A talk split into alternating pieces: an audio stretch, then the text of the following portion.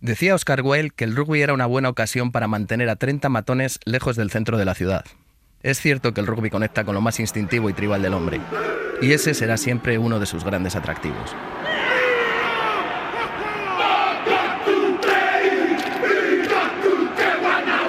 Hay otra frase mucho más manida, y no por ello menos cierta, que dice que el rugby es un juego de villanos jugado por caballeros. Y es que pese a su profesionalización, el rugby ha logrado, al contrario que el retrato de Dorian Gray, mantener su esencia de nobleza pura e incorrupta. El rugby posee la extraña propiedad de ser el único deporte en el que, como en el moonwalk de Michael Jackson, se avanza retrocediendo, pasando el balón hacia atrás y corriendo hacia adelante, algo que siempre les cuesta entender a los principiantes, y es que no es un deporte más. En él se funden la historia, la tradición y la leyenda sin que a veces podamos distinguirlo uno de lo otro. Un juego de bestias según Mr. Wild en el que para sonrojo de otros deportes, las aficiones respetan con un largo silencio casi religioso la concentración del pateador antes de chutar a palos.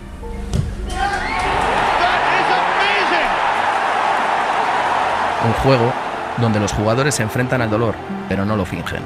El ganador aplaude a los que no han ganado. Y después, todos juntos, incluido el árbitro al que todos llaman señor, disputan un último asalto entre cervezas. Es el tercer tiempo.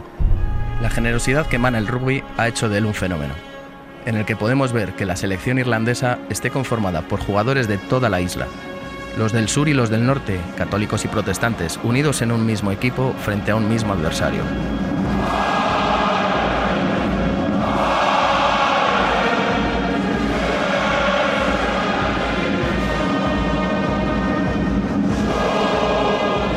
Otro hemisferio, con esa misma generosidad, Nelson Mandela halló en el rugby el instrumento perfecto para reconciliar las aspiraciones de los negros con los temores de los blancos, acabando con un régimen racista que duró más de 40 años. Uh, por cosas como esta, por todas estas historias, leyendas y tradiciones, nace Juego de Villanos, un espacio donde haremos apología del rugby. El rugby que se escucha y que sobre todo se siente, Así que, damas y caballeros, todos villanos pasen y vean, escuchen y sientan.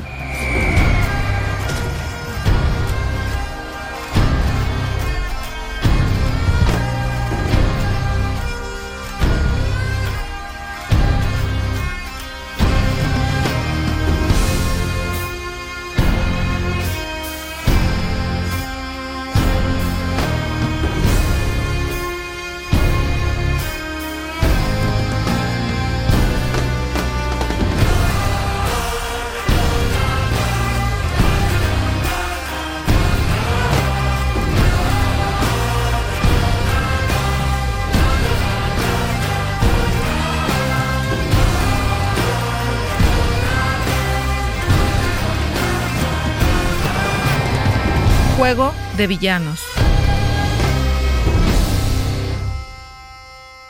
Un viejo dicho británico dice que el rugby es un juego de villanos practicado por caballeros y que el fútbol es un juego de caballeros practicado por villanos.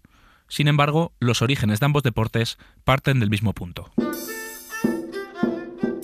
Los deportes de pelota y por equipos, en los que se utilizaban las manos y los pies, se habían practicado durante siglos en diversas civilizaciones de la historia, Grecia, Roma, China, una variedad de estos juegos, a la que se le denominaba como fútbol de carnaval, desembarcó en las Islas Británicas.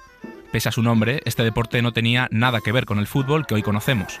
Dos pueblos o villas competían de forma tribal, sin reglas y utilizando la violencia para llevar una pelota hasta un punto del pueblo rival. El que lo conseguía ganaba. Un juego que a día de hoy se mantiene con vida gracias a la pequeña localidad de Ashburn, en la que, una vez al año, todavía se disputa un partido entre los de arriba del río contra los de abajo.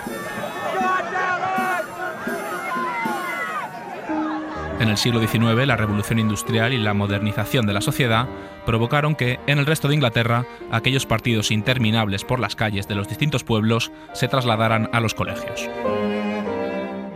Y es en esta parte de la historia cuando tendría que empezar a aparecer el nombre de William Webb Ellis, aquel estudiante del colegio de la localidad de Rugby que un día de 1823, harto de tener que utilizar los pies durante un partido de fútbol, desafió a las reglas establecidas y decidió agarrar el balón con las manos y comenzar a correr creando lo que hoy conocemos como el deporte del rugby. Doing, Alice? Alice, put it down. Sin embargo, esta historia tan bonita como fácil de recordar no parece ser más que un rumor. El mundo se entregó a esta leyenda, una escultura de bronce de aquel estudiante con un balón de rugby bajo el brazo, custodia la entrada de la Rugby School. Fue incluido en el Salón de la Fama de la World Rugby y la mismísima Copa del Mundo lleva su nombre desde la primera edición en 1987. Pero, ¿qué es lo que de verdad sabemos sobre aquel supuesto rebelde? Joe Hall es investigador del Centro Internacional para la Historia del Deporte de la Universidad de Montfort, en Leicester. No sabemos demasiado, pero sí sabemos que existió. Es un personaje real. Fue alumno de la escuela de rugby entre 1816 y 1825. Fue allí cuando su madre se mudó con él a rugby y después de la muerte de su padre en la Guerra de Independencia Española. Él después estudió teología en Oxford y en relación con el deporte destacó como jugador de cricket y llegó incluso a jugar con el equipo de la Universidad contra Cambridge. Después se hizo sacerdote anglicano y estuvo en varias iglesias del sur de Inglaterra, también en Londres y en Essex. La única imagen que tenemos de él es un dibujo en un periódico londinense en 1854 y no tenía ninguna relación con el deporte, sino con su punto de vista sobre un conflicto internacional en el que estaba inmersa Inglaterra. Al final de su vida contrajo tuberculosis, se fue a Mentón, en el sur de Francia, porque el clima de allí le ayudaría con la enfermedad y murió y fue enterrado allí en 1872. Aparte de todos estos datos, lo que sí sabemos es que durante su vida no hubo ninguna conexión entre él y el deporte del rugby. La primera vez que alguien vinculó el nombre de Webb Ellis con la creación del rugby fue en 1876, 53 años después de la supuesta embestida de Webb Ellis y cuatro años después de su muerte. Un antiguo alumno de la Rugby School, de nombre Matthew Bloxham, que ni siquiera estudiaba ya allí en el año 1823, escribió un artículo en la revista anual del colegio, en el que decía que había oído que William Webb Ellis fue quien durante un partido de fútbol cogió el balón con las manos y empezó a correr. Esa afirmación no se apoyaba en nada. Ni siquiera Bloxham decía en el artículo dónde o cuándo oyó aquel rumor, pero sin embargo, aquella historia fue rápidamente tomada como cierta. ¿Y por qué? Según Phil McGowan del World Rugby Museum del estadio de Twickenham, la aceptación de la leyenda de Webb Ellis pudo estar relacionada con la irrupción del profesionalismo, un hecho que provocó una gran división en el rugby de la época.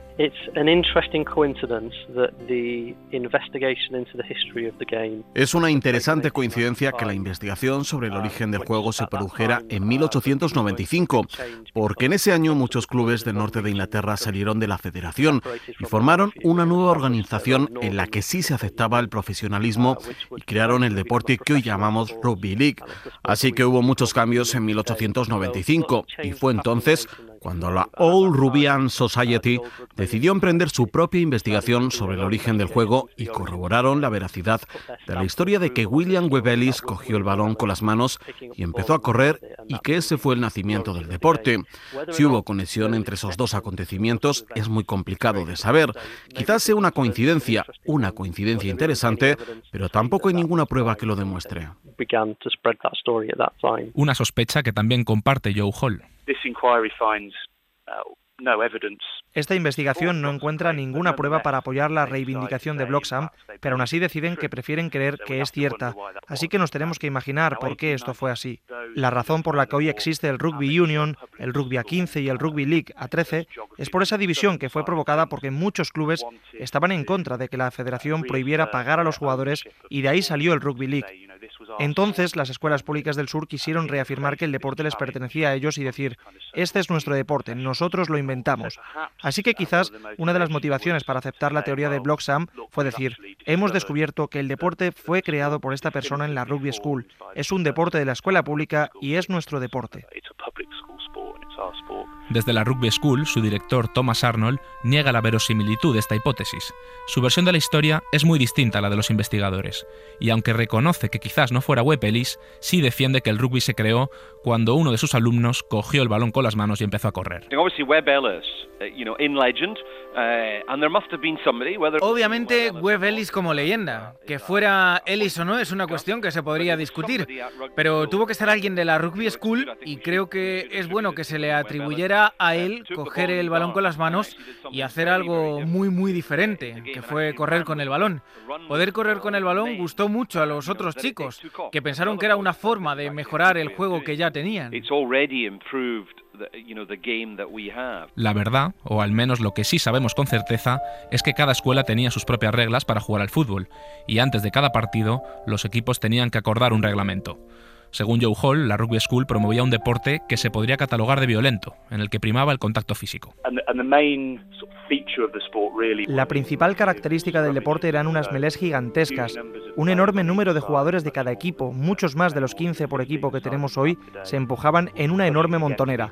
El balón estaba por ahí dentro e intentaban empujar más allá de la línea de ensayo contraria. Otro de los aspectos característicos del juego que se practicaba en rugby era lo que se conocía como hacking, que no era nada más que pegarle patadas al portador del balón en las espinillas con el objetivo de arrebatarle la pelota. Debido a que era muy complicado ponerse a discutir las reglas antes de cada partido, parece ser que varios colegios adoptaron el reglamento del colegio de rugby, mientras que otros siguieron la doctrina de colegios como Eton o Harrow, que prefirieron jugar a un deporte que le daba más importancia a la habilidad con el balón en los pies y que terminaría convirtiéndose en el fútbol que hoy conocemos. En 1863, coincidiendo con la fundación de la Football Association, se redactó el primer reglamento oficial del fútbol. El del rugby se escribió ocho años después, en el 71. Aunque a día de hoy el rugby se ha convertido en un deporte de masas, y una muestra de ello es que en 2015 4.000 millones de telespectadores vieron como el neozelandés Richie Macao levantaba la copa William Webb Ellis, hay un lugar en el que las cosas se mantienen inmunes al paso del tiempo. En realidad en el colegio al rugby le llamamos fútbol. Al rugby le llamamos fútbol, sí. Se llama fútbol aquí, no se llama rugby. Todo el mundo le llama rugby, pero nosotros le llamamos fútbol. Aquí Webb Ellis cogió el balón con las manos y para los otros colegios empezó a ser el rugby, porque era la forma en que aquí teníamos de jugar al fútbol. Y esa es la razón por la que es conocido como rugby fútbol en el resto del Reino Unido, pero en el lugar en el que se creó se sigue llamando fútbol.